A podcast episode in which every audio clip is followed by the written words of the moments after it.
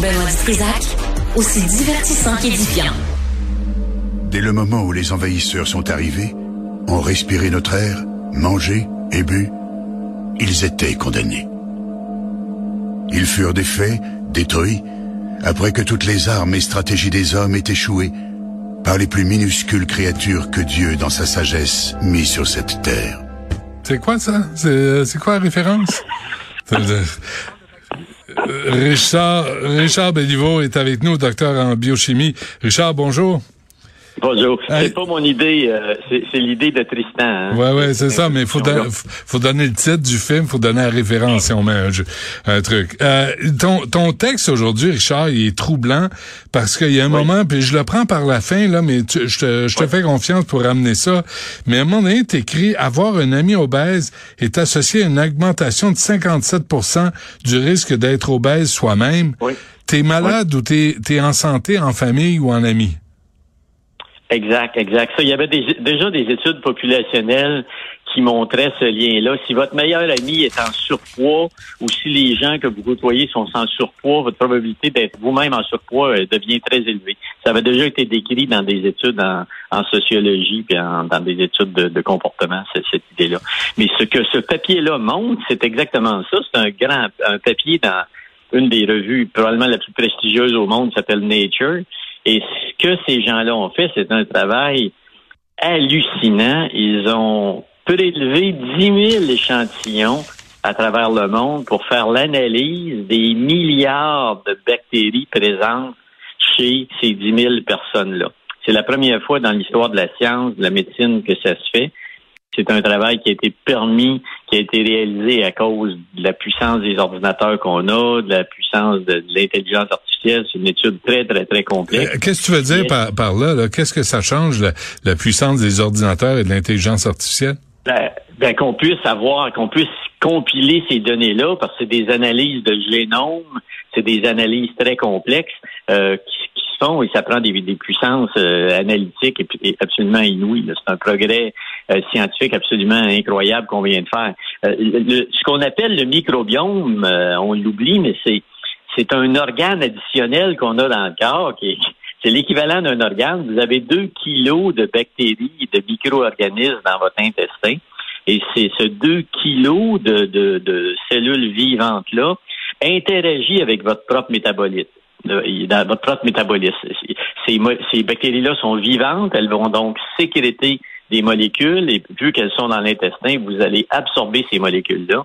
Et c'est bien établi aujourd'hui que des maladies comme l'obésité, le diabète de type 2, le Parkinson et d'autres maladies, même le déclin cognitif, certaines personnes ont proposé ça, que c'est associé à ce qu'on appelle des dysbioses des débalancements qu'on retrouverait au niveau euh, du microbiome, de la composition de ces bactéries-là dans l'intestin. C'est, ah, en passant, Richard, c'est dégueulasse, hein, ce que tu racontes. Deux kilos de bactéries, c'est absolument dégueulasse. Sur l'heure du dîner. On est un écosystème, Benoît. On est un écosystème. Il faut que tu vois comme un écosystème. Oui, oui, je vois. C'est vraiment ça. Mais ça fait, euh, ça fait, tu me parles de ça à plusieurs reprises, l'intestin, là, qui est, est-ce que c'est, c'est récent, ce qu'on, euh, ce qu'on comprend de l'intestin? Exact, exact. Ça, c'est vraiment nouveau. C'est peut-être les 15-20 dernières années. Avant, dans la tradition judéo-chrétienne, l'homme a été créé le septième jour pour dominer tout le reste de la planète. Et on, mettait l'homme au-dessus de tout le reste qui l'entourait. Donc, ça a donné des catastrophes environnementales qu'on connaît aujourd'hui, avec lesquelles on va devoir euh, euh, s'occuper pour les prochaines générations. Mais au niveau de la santé, c'est la même chose. Le fait qu'on qu'on mette l'être humain au sommet de la création, ce qui n'a aucune base scientifique, évidemment, ben, ça implique que c'est impossible qu'il y ait des micro-organismes qui habitent un, être aussi noble que le corps humain. Alors ça, euh, cette, ah perception-là religieuse a faussé notre, notre approche de, de cela. Et je, te rappelle, peut-être que ça va te, se déprimer, euh, euh, Benoît, mais je te rappelle qu'en termes génétiques, toi et moi, on est identiques à 99,9 Non, je vis bien avec ça, Richard. je vis bien avec ça. Bon, ben, les êtres humains sont identiques génétiquement à 99,9% mais ce que cette étude-là montre, c'est que au niveau de leur microbiome, des bactéries qui les composent, là, on est différent à 90% les êtres humains les uns des autres. Ah, ouais. Autrement dit, ouais, les bactéries qui vous habitent sont complètement différentes d'une personne à l'autre, sauf ceux qui vivent autour de vous ou qui sont très, très proches de vous. Les études, cette étude-là a montré que, par exemple, les gens qui vivent dans des pays différents ont 97% euh, de leur euh, qui ont aucune souche euh, bactérienne commune d'un pays à l'autre. Mais si vous vivez avec quelqu'un, vous partagez 15% de votre microbiome intestinal. une portion du microbiome vient de votre mère lors de l'accouchement c'était transmis par la mère. Et le reste, c'est acquis en fonction du temps. Non, mais attends, attends, attends, attends, Richard, parce que ça, tu vas trouver, là, quand tu dis 15% de leur microbiome, les, les colocataires et nos voisins, ça, ça mais comment ça se transforme, là? Parce qu'une fois... Ben, parce que tu partages la nourriture, tu, touche la poignée de porte. Il y a des bactéries, il y en a partout, il y en a sur toutes les surfaces. Euh, les, études ont montré, euh, je te rappelle, Benoît, qu'il y a plus de bactéries, il y a plus de bactéries sur un téléphone cellulaire ou sur un clavier d'ordinateur que sur un siège de toilette. Parce qu'on a tendance à nettoyer, bien nettoyer les mmh, environnements mmh. dans une salle de bain, mais les, les, objets quotidiens, on les nettoie pas sur une base régulière. Donc, on est entouré de bactéries. Et quand vous vivez avec quelqu'un, euh, vous partagez ces bactéries-là et ces bactéries-là vont avoir un impact sur votre santé.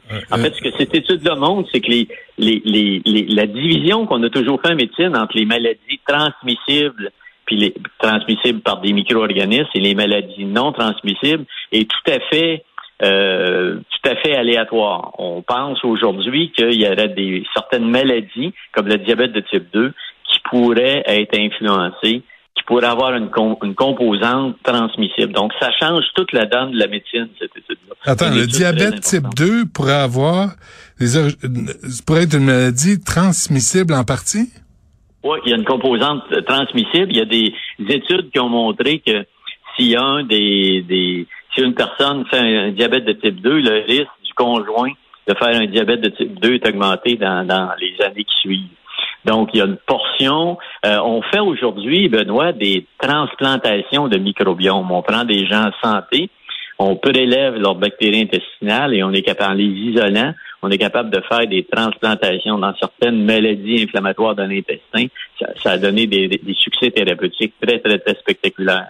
Même chose avec l'immunothérapie, le traitement avancé du cancer. Il y a des études spectaculaires qui ont montré que la nature des bactéries que vous avez dans votre intestin influence et va déterminer votre réponse thérapeutique à l'immunothérapie que vous allez recevoir pour votre cancer. Donc, ça peut déterminer ton état de santé à, long terme. Exact, exact. Ça joue. Ces bactéries-là ne sont pas là comme décoration. Elles interagissent avec vous. En fait, au niveau, en termes de gènes, tu as 10 fois plus. En fait, dans un corps humain, tu as 10 fois plus de ces bactéries-là que tu as de cellules humaines. Donc, euh, les cellules humaines sont colonisées dans leur ensemble, pas juste au niveau du tube digestif, au niveau de la peau, au niveau de la bouche, au niveau des yeux, au niveau de toutes les ouvertures, au niveau de toutes les surfaces.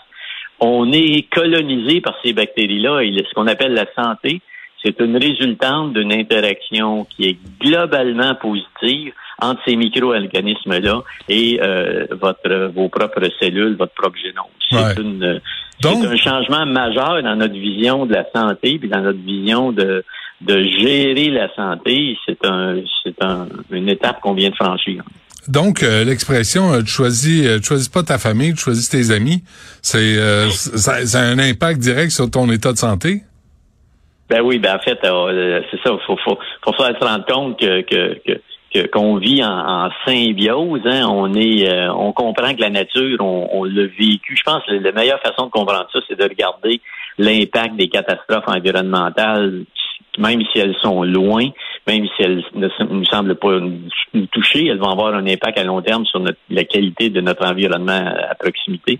C'est la même chose avec le microbiome. Le microbiome joue sur votre santé parce que vous êtes un équilibre dans, entre la vie de ces cellules-là, la nature des cellules, euh, des bactéries qui sont dans votre corps. On estime qu'il y a 10 000 différents microbes qui peuvent habiter un corps humain.